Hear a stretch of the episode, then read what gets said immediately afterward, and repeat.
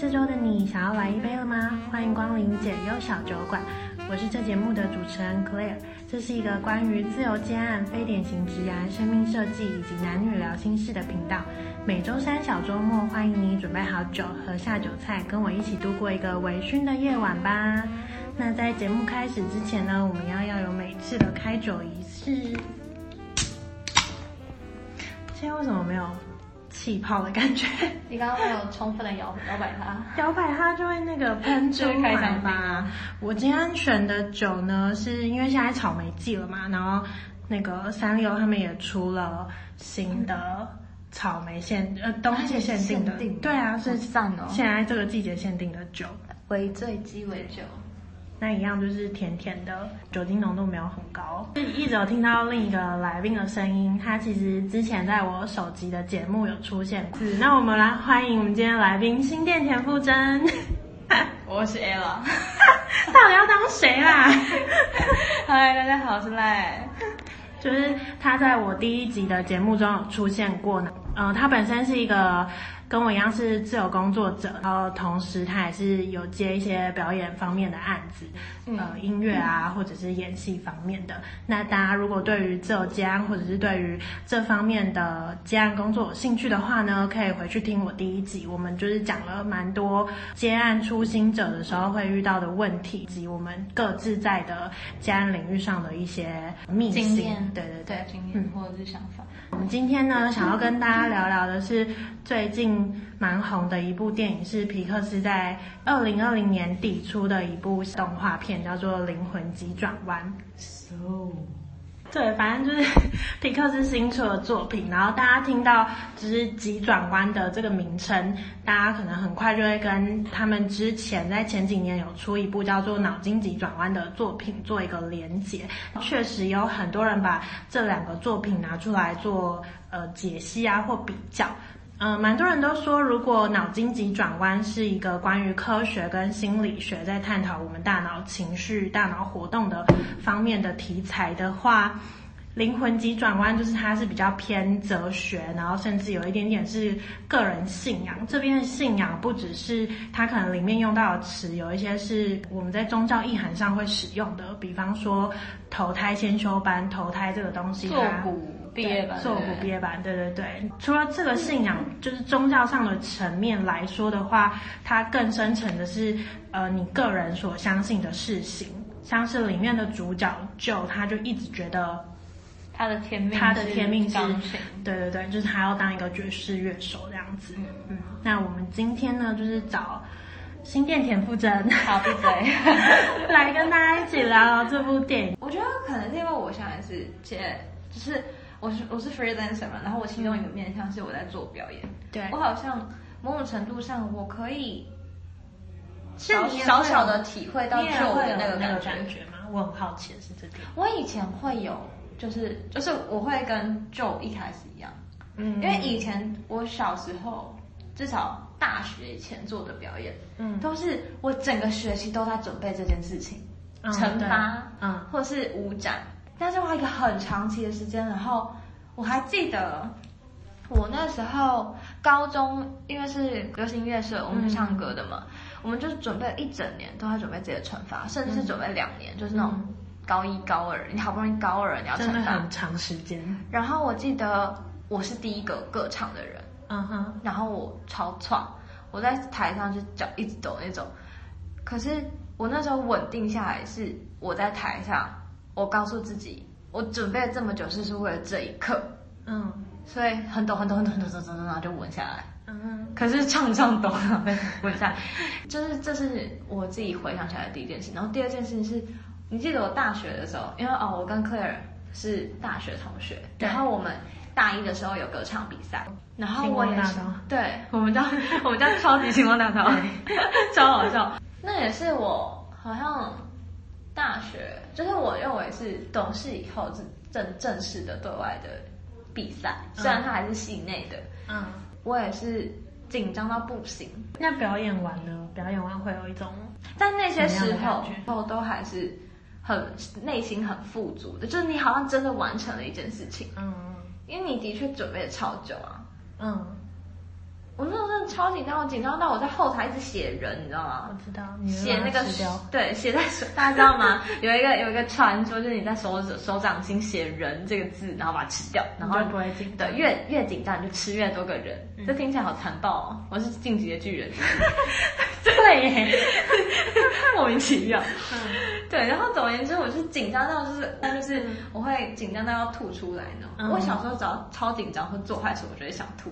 你就是从胃就可以知道自己的状态，嗯，但是那些都是因为我准备期很久，哦，我那也是我唱抖音的时候，我就想说，我差点要放弃，他说干不行，我准备那么久就是为了这一刻，嗯，然后唱完得第一名哦，然后 那时候对戏内没什么好说嘴的，但是之后，所以你现在表演完会有像酒一样的感受是吗？我不会像他这么怅然若失哎，可是。嗯的确就是，可是那对他来说是第一场。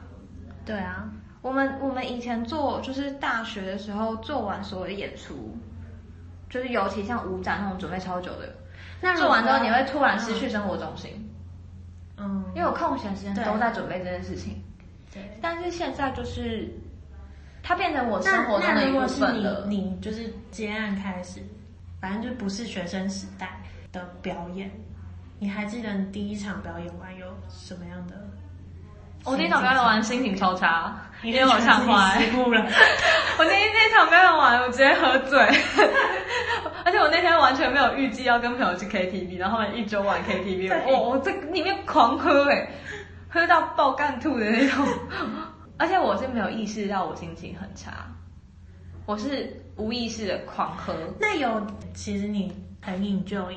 他在上面应该也是 enjoy 吧，然后就是大家的反应都很好。嗯，之后就是那一场结束之后的吗？其实这几场都是啊，嗯、就是从因为我是十月去年十月开始做一场正式的，嗯，就是从 freelancer 这个实习开始，十月是第一场，然后后面就是十月、十一月、十二月陆续又接了很多，今年刚也结束一场商演。嗯，我觉得。还是它已经慢慢变成一种工作，我有点慢慢习惯它，因为开始有经验之后，嗯、可是我还是会在那个 zone 里面，不像不像 Joe，他是一个完全忘我的，嗯，我觉得可能乐手们比较容易耶，尤其我的我的我的乐手伙伴们也会，就是有时候演出的时候，你就可以看到他的表情是完全沉醉在里面，嗯，嗯。对。就是他好像就是跟着直觉，跟着音乐要带他去哪里就去哪里。嗯。可是我自己在演出的时候也会，如果是我自己的，我们自己做一个企划，然后在酒吧里面是说自己的故事，为什么要选这首歌？嗯。对。可是因为像我刚结束的是一场尾牙嘛，嗯，那个时候定位不太一样，因为对啊，尤其主唱是，我会需要讲话，对，我会，而且我会看下面观众的反应。嗯，商演跟我觉得还是多少有点不一样。可是，在做自己的演出的时候，自己的专场的时候，是很在那个状态里的。嗯，但是我可能过了那个，我觉得应该要很不一样的那个时期了。你已经开始渐渐习惯了，是吗？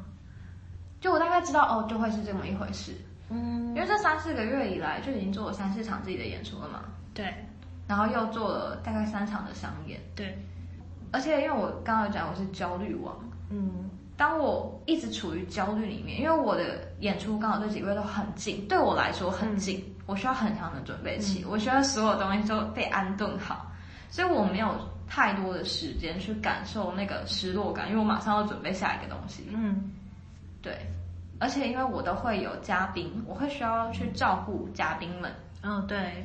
而而且我还要去准备 talking，我要讲什么故事，或者是这首歌它其实背后有什么意涵？嗯，就对我来说，就是它不是像驻唱性质而已，是只是音乐陪伴大家。我有很多一个，我想要完整的给大家，所以我要准备东西很多的时候，我就会降低，对，然后也会降低去，因为我是准备时间长，那你去感受后面怅然若失的感觉就会变短，甚至可能会。我根本没有空去理这个感觉，因为下一场又要来了。对，嗯、但是我觉得也可能是因为接得紧，我不太会有怅然若失的感觉，嗯，因为我知道它不是最后一刻，嗯。可是因为像呃电影里面就会觉得这就是他人生唯一一次机会，嗯、哦，对，或者是他虽然说这是一个起点，但是他其实不知道后面会发生什么事情，嗯，他从来没有经历过，所以他才会他的未知性比较大一点，对，嗯，那是他第一次接触，而且他也不知道接下来会发生什么事情，嗯，然后觉得接下来就是好，他就会变成一个循环了，嗯，我觉得这也就是嗯很有趣的事情是。就像我们第一集，还是他可能接下来他其实有期待不一样的事发生，但后来发现然后，他就是一个 loop。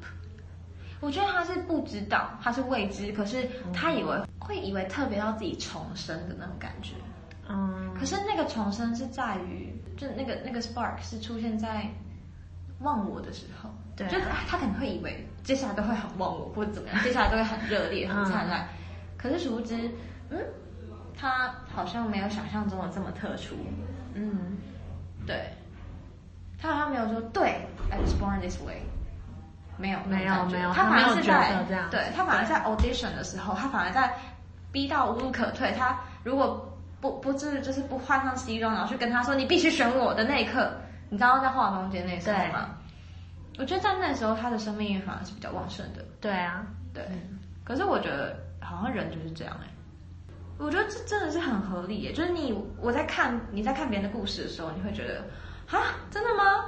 可你自己回过来想想看自己的人生，或者是你经历的，对你经历的一些感受，好像就是这样。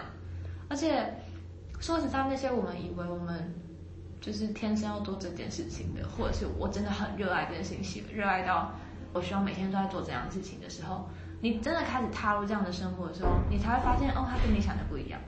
对。对吧？嗯嗯，就是我们以为这样很自由，哇，可爱，还是还是很自由啊。就是看你从什么角度去看它嘛。嗯，有没有一个相对性？对啊，对啊。我觉得就是每一个事情，站在每一个时间端点的时候，你会经历的东西，跟你开始会质疑或是你迷惘的事情就会不一样。像我，如果我当初在呃可能做稳定的工作的时候，就是固定上班，可是做别人的专案的时候，我就会在想。那如果我做自己的东西的时候会长怎样呢？我好想做做看自己的东西。嗯、我好想做做看。那现在呢？可是现在想的东西就会不一样，就是像我那时候，我每一次演出前，我一定是演出前的前两个晚上或前一个晚上，然后我都会凌晨四点还没睡。我在演出前会写一个卡片给大家，嗯、我跟我第一集有没有说，但总而言之，我就也会写给自己。嗯、然后我每次记录都是。我不知道为什么我要唱歌。我说你洗的啪啪，现在还在就啪啪。嗯，就是当我开始真的在做演出的时候，所有人都会告诉我，所有人都开始祝福我。嗯嗯嗯。哇，你终于做你真的喜欢的事情了。哇，你在追寻你的梦想。哇，追寻梦想的当然要支持一下，比如说推我的演出或怎么样。可是我内心都会有个很心虚的感觉，因为我跟你一样，就我们现在状态是很像，就是我不觉得那个是梦想。我甚至跟你不一样的点是，我好像没有个目标，我不知道我这条路要走去哪里，可是我只是想看我自己有什么可能性，可以走走成什么样子。对，因为我只是知道，我就先过我现在这样生活的状态，然后我们来看它会发生什么变化。嗯，对，因为像我当初在做会计顾问的时候也是，就是我想要我知道这个工作的性质对我来说有一点挑战。然后我知道这间公司对我来说它有点特别，那可是我有五十 percent 的不确定性是，我不知道这间公司可以带给我实质上是什么，嗯、我也不确定我在这个产业或这间公司可以贡献的程度到什么，我不知道我自己能做到什么。但我觉得这样不是不好的啊，因为其实很多人，嗯、比方说田馥甄好了，你我之前看你真的你真的要这样举例吗？不是，我之前看他一个专访，嗯，就是也有问到说。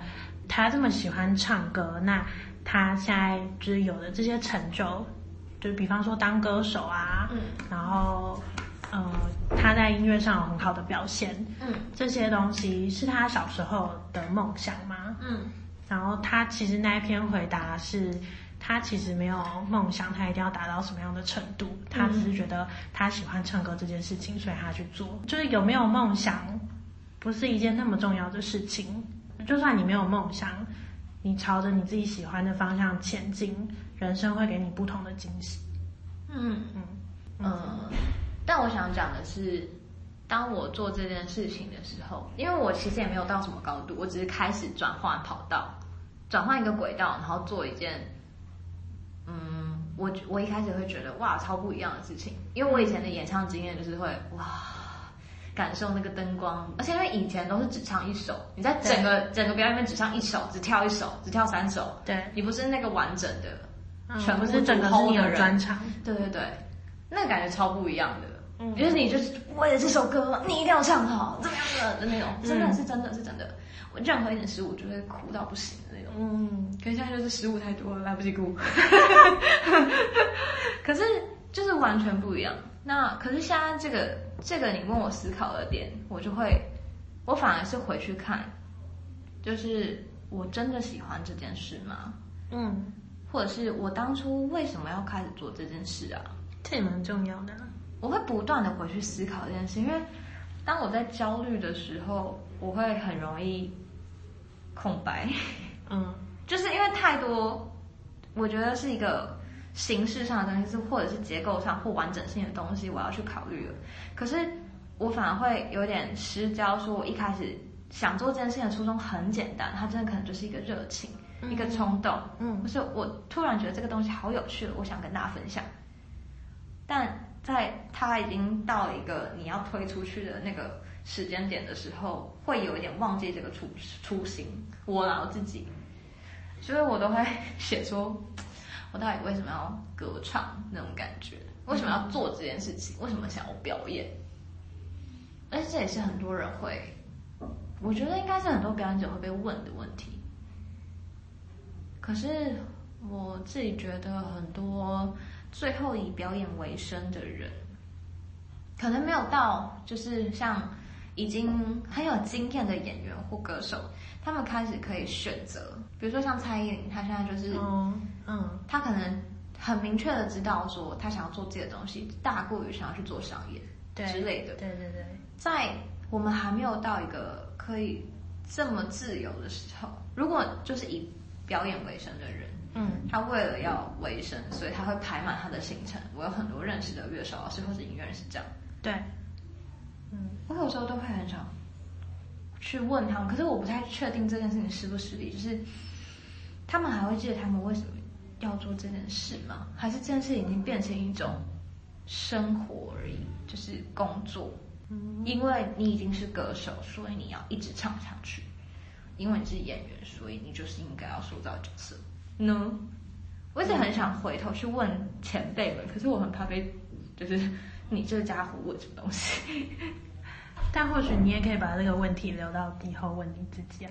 如果你想往这条路走，你看起来应该不知道，也应该要往那边去发展。搞不好就是下个月我就变成说，哎、欸，我不做这个了，我要去当空姐之类的。现在吗？我有去，我其实有问过一个原住民的歌手，嗯，就是因为我在我在那个剧团，嗯，米利安剧团有工作嘛，那其中一个原住民的歌手是，他有走过金那个金曲奖的红毯的，然后我就问他说，那你还记得？因为我就那种死黄毛丫头嘛，我不知道他们是谁，对不起，我我以前就是不太接触原名的音乐，嗯，跟文化，嗯，那反正我就是很就是觉得。那我就来问前辈，就是你当初为什么会开始唱歌？为什么？那你你不唱歌的时候都在做什么？他说他一边玩手机跟我说过日子啊。我说哦，我说哦，那不是我的意思是，就是说做自己的歌呢，还是怎么样？嗯，他就发现哦，他不来米林安的时候是去做商演啊，或是不是都在音乐里面？对，我就很好奇前辈们到底怎么过生活的这样，然后他们到底是保持什么样的起源来的？然后就发现哦，有些人真的很不一样。像我有些创作的歌手，他就是咬着牙募资也要完成他的专辑。他耗费两年做了一件超酷的事情，超酷的专辑。对，欢迎大家，不然你上 Spotify 或者是 Street Voice 接神，或者是 YouTube 都可以找到这个人，叫苏文孝，苏东坡的苏，嗯、文章的文，孝是一个征招的招，带一个立。然后大家都会打错字，所以他的粉钻叫斯文笑笑。再重复一遍，这样大家不会打错，可是大家还是会打错，他超气。他就是一个很，我觉得很厉害的。然后我也很认识很多是独立音乐人是这么有态度跟执念，或者是这么有热忱说我要做到这件事情。我我对对我来说是很勇敢、很明确的人。可是因为我一直处于一种很混混沌的状态，就是我觉得你还在尝试吧。他们也许是已经尝试过了，嗯、所以他们很确定，他们就是喜欢这件事情，所以他们愿意花两年的时间。因为真的说起来，两年真的很长。嗯、对，就是我我自己去澳洲，我其实只有大概七个月吧。嗯，其实我到后期我已经觉得时间过得很慢了。所以两年来说，你是如果你是全心全意要做这件事情，那真的是一件你真的要很喜欢的事情。这也是很多人读研究所为什么读不完的原因，因为就是研究所跟大学不一样，我们选的已经是比较专精一点的科目，然后你你里面呃你的课程，如果你是要跟着你的论文走的话，你的课程又是要选的很特定，然后之后你要写论文那段时间又是一个你真的要耗费很多你的精力、你的心力去做的事情，而且是要很专注投入在里面的。我就自己觉得我在疑惑这个点呢、欸，嗯，因为你像皮克斯，脑筋急转弯不是脑筋急转弯，灵魂急转弯，好吧，一直讲错。但灵魂急转弯里面就有，我觉得他就是在在挑战这个点。你真的是要一直做你很喜欢的事情吗？可是过生活不是只往那个地方走那种感觉。因为他就是在截取一些你意想不到，可是他触动你内心的地方，他可能很微小，或者是你甚至你平常根本没有注意到他，可是 somehow 在某一个你可能在回顾你的人生的时候，你才会发现，天哪，我原来我有这么开心的时候，而且它很简单，嗯，但你很难说嘛，开心可能也是可以很盛大的开心啊，就是就是每个人会不一样啊。就是一定都会有不同程度的，可是那些你你遗失掉的，你 miss 那个你忽略掉的东西，它可能就是就像他讲的那个层才就是我们原本以为要追求 spark，因为它反而是连接每个节点很重要的过程。对啊，对，所以我嗯，我疑惑的点会在于。就我知道，我可能就像你讲，我还在尝试，就是所谓的前辈们，或者是其他很知道怎么样从容过日子的人，就是你，你，你可以心情很稳定的，或者是你很舒心，知道哦，往这边走，OK，就是我很放松，或是我很相信，就是往这样走的人，嗯、他们到底是他的立足点在哪里？为什么可以让他们内心是安定的？可是我会不断的回头显示自己说。我真的喜欢这件事情吗？那个喜欢的话，是不是我应该不会厌倦，我不会感到疲惫呢？我觉得不是。对对，所以所以我会不断的想，或者是，哦那如果是喜欢想，你喜欢吃一个东西，嗯，你也不可能吃一个月你都不腻啊。可是我的演出也不是每天啊，你懂吗？对，演出不是每天，可是你演出前你一直都是在要接触这件事的啊。你演出又不是你当天去就好了，你前面还是要练团什么的啊。就我疑惑的点是在于我自己啦，对于我自己的疑惑的点，因为我看很多人就是他就是活在音乐里，他就是很快乐。可是那是你看到的啊，你怎么知道他是不是真的？搞不好他跟 Twenty Two 一样，就是他其实有另一面呢啊。对啦，对啊，你你不可能，就算是你家人，你也不可能看到他生活的所有面相啊。嗯。我只是会会怀疑，就是说，哦，就像你之前有怀疑过，就是我我也不是在期符合别人的期待或者我反而是符合我曾曾经自己设定的期待。可是为什么我觉得，嗯，哪里不对劲？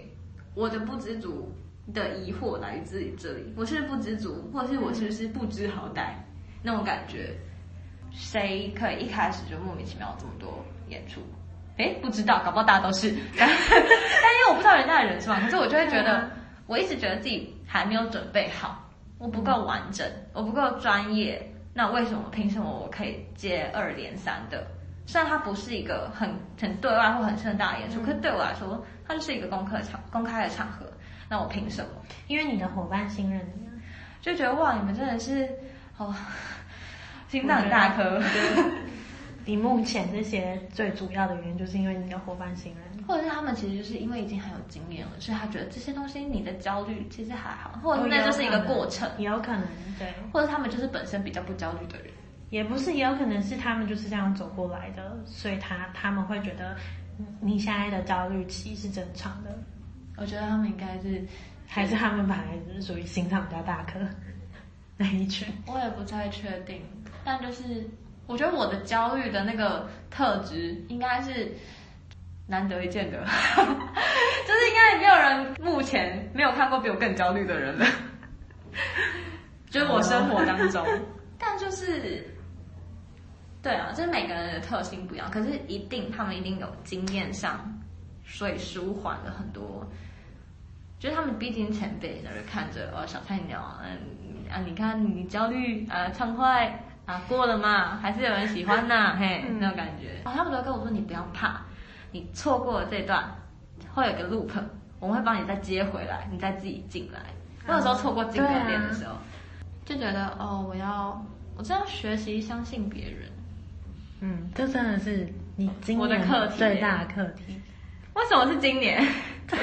因为你这东西总是要学，慢慢学会的吧？你你今年如果学会了，就是会会有不一样的东西出现。我觉得这是我一辈子的课题耶。我觉得那个是我我的我的人格特质里面要不断学习的东西啊。有可能，我可能就是二十二号，还在气德雷莎，还在气林肯的部分。OK，大学的时候就已经 气哭过我的伙伴们了。可是那个我很难控制那个东西。嗯，就是我太希望所有东西都安好，而且我太希望所有东西都达到我内心想要的标准。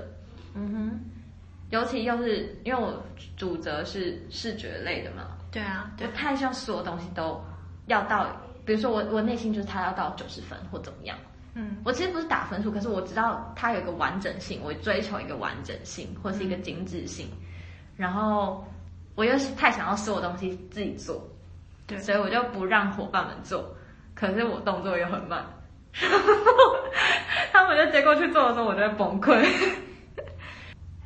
我觉得信任伙伴真的很重要哎，就是我我上我到顾问公司上班的时候，也是学到这件事情，就是我接哦，我不知道我第一集有没有讲，反正我接了一个医学会，它几乎是一年的准备期，嗯，然后准备九个月吗？还是十个月？嗯，那那个医学会庞大到我没有办法亲力亲为做所有的东西。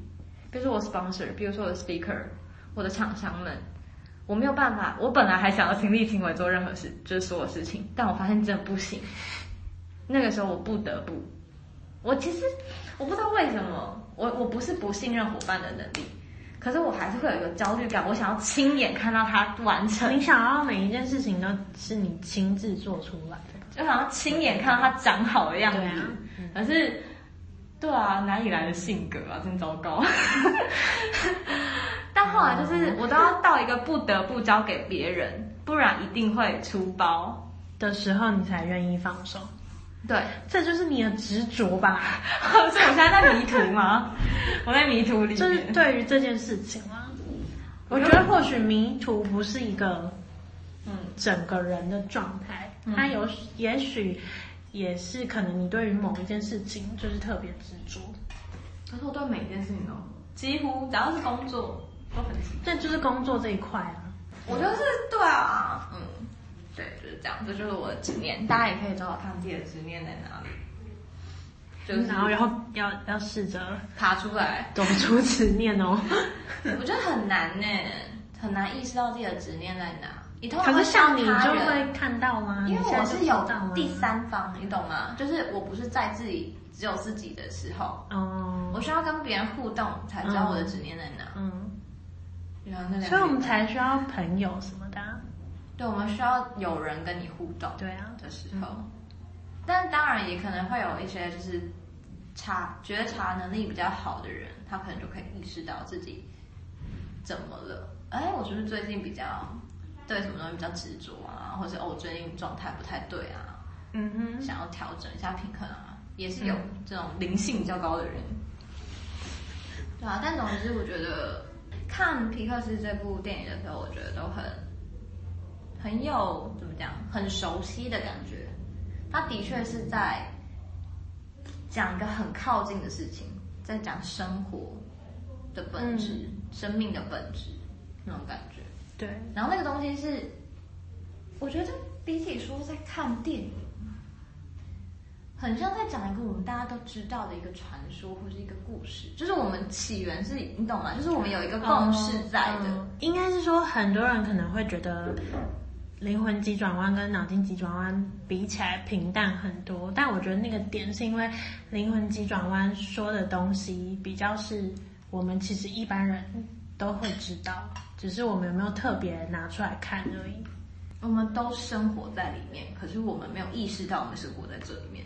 就像他说那个水跟海洋的关系。哦，它它里面有一个比喻是，就不是表演完，然后他很怅然若失嘛，嗯、然后那他一直很欣赏的那个萨克斯风乐手陶乐斯，对对，陶乐斯就走出来，然后就就跟他讲了这件事嘛，然后陶乐斯就告诉他了一个鱼的故事，寓言故事嘛，他就说，嗯、就是有一天岛鱼就问老鱼说，海洋在哪里？他想要去找海洋。呃，老鱼就回答他说：“你已经在海洋啦，就是这里。嗯”然后小鱼就觉得说：“没有啊，这是这是水而已啊。”嗯，对，我觉得他就是在讲你你的觉察的能力跟你对这件事情的解读到底是什么？因为你你可能以为你在追求 A，可是可是其实你已经在其中了。对，嗯，就是你你觉得你现在生活是 A，但你追求是 B，可是其实他们只是你自己定义上的不同。对，可是他们可能最核心的本质是一样的。你追求到底是哪里的差异呢？它就算有差，你可能也要去思考说它差在哪里。对你而言，它差在哪里？对，跟这个差异为什么会影响到你追求的事情？嗯，或者它到底这个差异重不重要？或者是它根本是不是没有差？我自己觉得它是一部很耐人寻味的电影。就像我刚刚讲的，它不是在告诉你一件新奇的事情。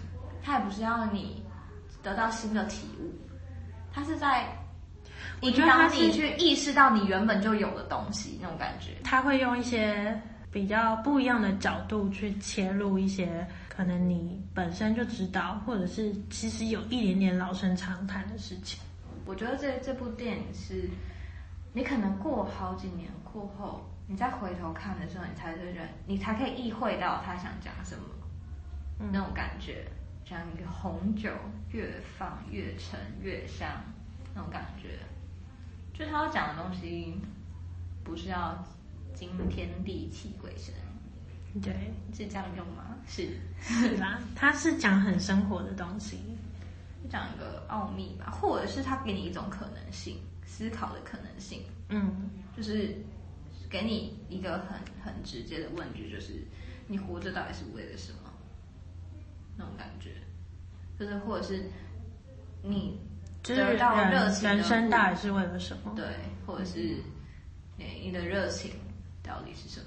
那种感觉，对，嗯。这样喽，那今天的解忧小酒馆就到这边。那如果大家看完《灵魂急转弯》有任何想要跟我们分享的，也可以留言在下方。那或者是有想要听我们在聊什么主题啊，或者是哪一部电影、哪一部剧，如果我们刚好有看的话，我们可能也可以开一集来做这样子。嗯，那下周见喽，拜拜，拜拜。